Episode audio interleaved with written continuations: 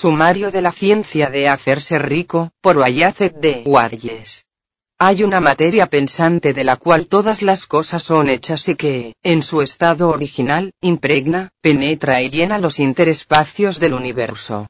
En esta sustancia, un pensamiento produce la cosa imaginada por ese pensamiento. El hombre puede formar cosas en su pensamiento, y si impregna con su pensamiento a la sustancia sin formar, puede causar la cosa que él piensa debe ser creada.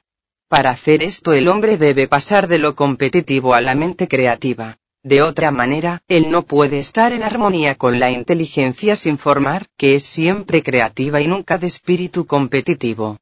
El hombre puede entrar en una plena armonía con la sustancia sin formar, por medio de un sentimiento profundo y continuo de gratitud.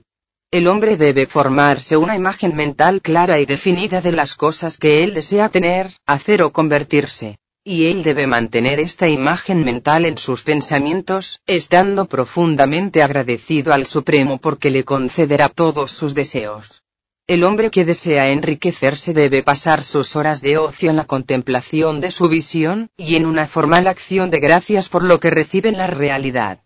Nunca es demasiada la importancia que se pone en la contemplación frecuente de la imagen mental, acoplada con la fe firme y la gratitud devota. Esto es el proceso por el que se imprime e impregna la imagen en la sustancia sin formar, y las fuerzas creativas se ponen en movimiento. La energía creativa trabaja por los canales establecidos de su crecimiento natural, y del orden industrial y social.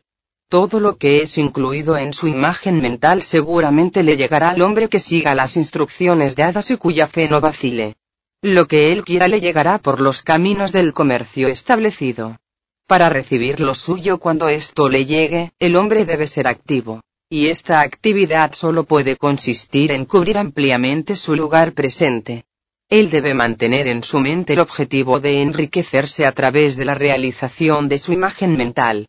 Y él debe hacer, cada día, todo lo que puede ser hecho ese día, teniendo cuidado de hacer cada cosa de una manera correcta.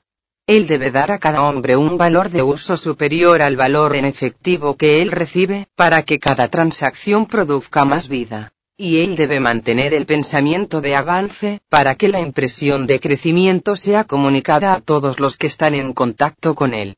Los hombres y las mujeres que practiquen las instrucciones precedentes seguramente se enriquecerán, y la riqueza que ellos reciban estará en proporción exacta con el carácter definitivo de su visión, la fijeza de su objetivo, la constancia de su fe y la profundidad de su gratitud.